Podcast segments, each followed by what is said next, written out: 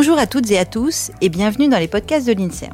Je me présente, je m'appelle Aurélie de l'Église et je suis responsable de la communication à l'INSERM Nord-Ouest, autrement dit dans les Hauts-de-France et en Normandie. Alors, l'INSERM, c'est quoi? L'INSERM, c'est l'Institut national de la santé et de la recherche médicale. Concrètement, c'est la science au service de la santé. À travers cette série de podcasts, nous irons à la découverte des hommes et des femmes qui œuvrent pour la santé de tous, ce qu'on appelle plus communément les chercheurs. Mais c'est quoi un chercheur? Autour du mot chercheur, il y a beaucoup d'idées reçues, mais on ne sait pas vraiment ce que c'est. L'idée de ces podcasts, c'est de tout vous expliquer. Y a-t-il un parcours type pour devenir chercheur? Le devient-on par vocation? Quel est son quotidien? Portrait, coulisses, métier, l'INSERM vous ouvre ses portes. Êtes-vous prêts Bonjour à toutes et à tous. Aujourd'hui, je suis en compagnie d'Alicia Sicardi, doctorante au laboratoire INSERM Lille Neurosciences et Cognition, équipe développement et plasticité du cerveau neuroendocrine, qui nous parlera des recherches menées à l'INSERM sur l'anorexie mentale, un trouble du comportement alimentaire mal connu du grand public. Je rappelle que l'anorexie mentale est un trouble psychiatrique sévère qui touche jusqu'à 4% de la population. C'est la maladie psychiatrique avec le plus haut taux de mortalité. 10% des personnes atteintes en meurent chaque année et c'est la deuxième cause de mortalité chez les adolescents. Il y a 41% de rechutes et à ce jour, il n'existe pas de traitement pharmacologique. Maintenant que cela est dit, je vous propose d'accueillir notre invitée du jour, Alicia Sicardi. Bonjour Alicia. Bonjour Aurélie. Avant de débuter, est-ce que tu pourrais nous expliquer ton parcours de doctorante? Oui, alors avant de faire un doctorat, j'ai euh, fait une formation de diététicienne nutritionniste et j'ai exercé en tant que diététicienne nutritionniste en libéral pendant 5 ans, où je prenais en charge des patients qui souffrent euh, du trouble du comportement alimentaire et notamment d'anorexie mentale. Et sur le terrain, je me suis rendu compte que la prise en charge était limitée entre guillemets parce que comme tu l'as dit, bah, il n'y a pas de traitement pharmacologique aujourd'hui et c'est des pathologies qu'on connaît pas forcément beaucoup, qu'on classe souvent en étant des maladies psychologiques. Alors bien qu'il y ait un pan psychologique, euh, c'est aussi des maladies qui sont physiologiques, où il y a une altération physiologique, euh, notamment génétique, épigénétique, euh, métabolique. Et bah, j'avais envie d'étudier tout ça, de savoir comment ça, ça, fonctionne pour bah, ouvrir le, champ de possibilités d'espoir thérapeutique en fait pour ces pathologies-là. Donc j'ai repris mes études. Euh, euh, j'ai fait après un master 1 euh, d'abord de physiologie classique générale et puis un master 2 un peu plus spécialisé en nutrition, métabolisme et signalisation.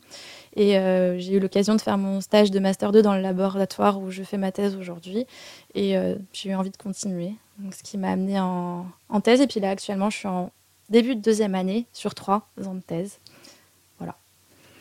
Et concrètement, en quoi consistent tes travaux Alors, je travaille sur le lien entre la régulation de la prise alimentaire et la fonction de reproduction, c'est-à-dire la fonction qui nous permet d'avoir une puberté à l'adolescence, euh, à l'âge adulte, d'avoir des enfants, d'avoir de la libido. Et euh, on sait que la fonction de reproduction et la régulation de la prise alimentaire sont liées. Euh, notamment chez les personnes qui souffrent d'anorexie mentale, il y a souvent des dysménorrhées, donc c'est une perturbation des règles ou voir une aménorrhée, l'absence de règles.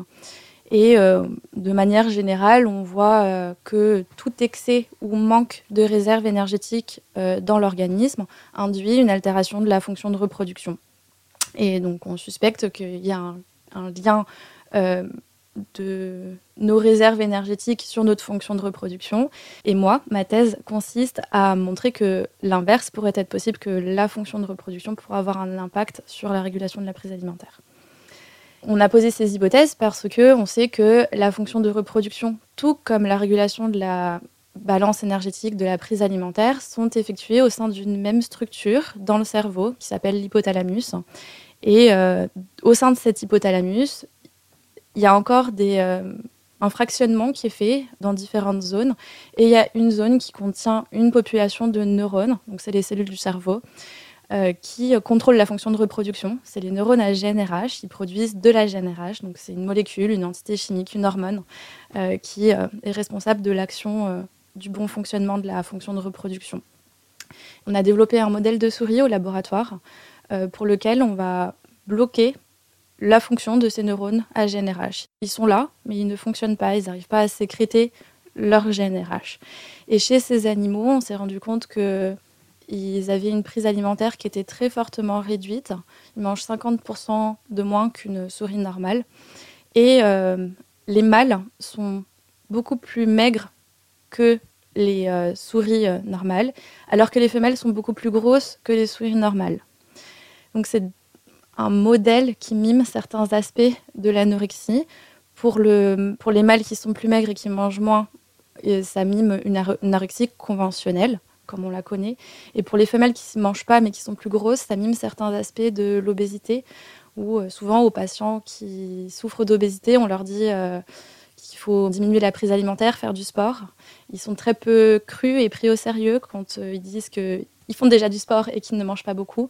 Et il s'avérerait que dans certains cas, ça puisse être la réalité, puisque c'est ce qu'on mime avec ce modèle de souris.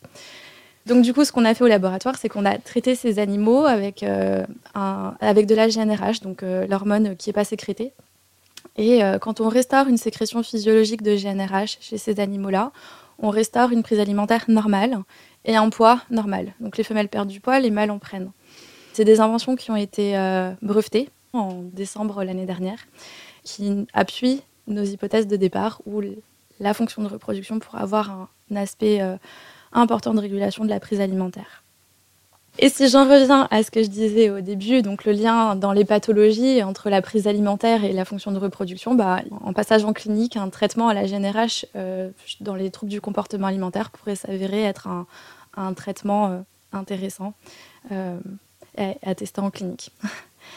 et suite à ça, donc la deuxième partie de ce en quoi consistent mes travaux, ça va être bah, de comprendre physiologiquement comment cette GNRH et comment ces neurones à GNRH pourraient avoir ces effets-là sur le poids et la prise alimentaire d'un point de vue mécanistique. Au quotidien, quelles tâches effectues-tu? Alors au quotidien, j'ai une partie de mon projet qui est, comme je l'ai dit, euh, effectuée chez la souris. Donc euh, les souris, je vais les euh, étudier. Donc c'est ce modèle de souris dont j'ai parlé où on bloque les neurones à GNRH que j'étudie. Et je vais étudier leur prise alimentaire, leur poids. Donc c'est-à-dire que je vais les peser, je vais peser les croquettes qu'elles mangent. en laboratoire, on a aussi des cages métaboliques, c'est-à-dire que c'est des cages qui ont un environnement qui est très contrôlé, qui est par un ordinateur et un programme, qui nous permet de voir euh, pendant 24 heures ou plus, souvent on les laisse pendant 15 jours, les souris dans ces cages-là. Euh, ça permet d'enregistrer leurs dépenses énergétiques, euh, donc c'est-à-dire la quantité de calories qu'elles brûlent en une journée, leur activité locomotrice, c'est-à-dire comment elles se déplacent dans la cage, si elles bougent beaucoup ou pas beaucoup, leur prise alimentaire, les croquettes sont mises sur une balance qui pèse plusieurs fois par heure euh, les croquettes pour savoir leur consommation. Donc voilà, j'étudie la souris. Euh, on peut faire des petites prises de sang pour doser euh, la glycémie et voir. Enfin, en fait, le but, c'est de, chez la souris, trouver des points communs avec ce qu'on observe dans les pathologies humaines comme bah, l'anorexie mentale ou l'obésité. Et après, j'ai une deuxième partie de mon projet qui est faite chez l'humain. Euh, donc euh, là, on a des patients qui souffrent d'anorexie mentale qui sont pris en charge au centre hospitalier d'Arras par le docteur Vincent Florent, qui est un de mes co-encadrants de, thèse. Et euh, chez ces patients, on leur a fait passer des IRM du cerveau. Donc c'est comme un scanner. Ça permet de faire une image en, en 3D du cerveau. Et j'étudie, j'analyse ces IRM et je les compare avec les IRM de patients de personnes euh, normopondérées et sans pathologie, pour essayer de trouver des, de comparer les deux et essayer de trouver des, euh, est-ce qu'il y a des différences chez les patients anorexiques Et puis après, je repasse à la souris et j'essaye de voir la même chose chez le, modèle Murin, euh, donc le modèle de rongeur. pour, les petites souris, elles passent à l'IRM aussi. On a des IRM qui sont adaptés à la souris et qui nous permettent de faire le lien entre les deux. au laboratoire, quotidiennement, c'est des tâches qui m'occupent le plus. Tu travailles également euh, sur le développement d'un outil thérapeutique de réalité virtuelle avec le médecin nutritionniste du centre hospitalier d'Arras dont tu viens de parler. Est-ce que tu pourrais nous expliquer la finalité de cet outil?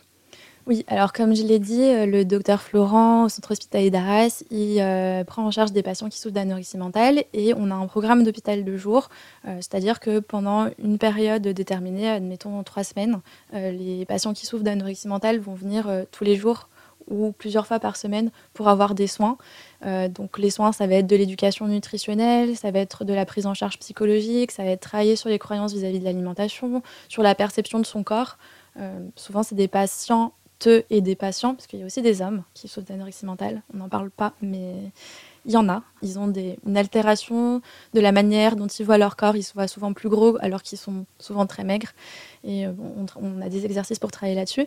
Et là, l'idée, c'est de calquer ces modules qu'on a en hôpital de jour en prise en charge classique dans un outil de réalité virtuelle en, le modélisant à travers d'expériences euh, ludiques en réalité virtuelle pour euh, que le patient puisse travailler en autonomie à la maison avec l'outil sur tout ça, avec différentes sessions, et euh, apporter un plus à la prise en charge conventionnelle et euh, que ce soit dans le cadre d'une prise en charge, là en, l'occurrence en hôpital de jour ou pas. Il y a plein de patients qui n'ont pas accès à cet hôpital de jour et ça pourrait être une solution pour travailler à la maison, euh, tout en ayant un contact bien sûr avec un professionnel de santé qui puisse encadrer les choses et proposer des outils euh, un petit peu innovants pour la prise en charge de ces pathologies.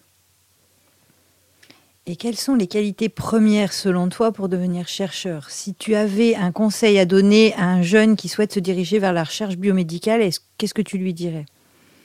Alors, je pense que pour faire de la recherche, il faut avant tout être curieux, euh, créatif, je pense aussi, avoir suffisamment d'imagination pour imaginer ce qui n'existe pas, poser les, hypothèses de recherche euh, et, et pouvoir imaginer ben, des choses qu'on ne connaît pas encore aujourd'hui. Donc la curiosité et la créativité sont, en tout cas pour moi, les qualités principales euh, qui sont importantes dans ce métier.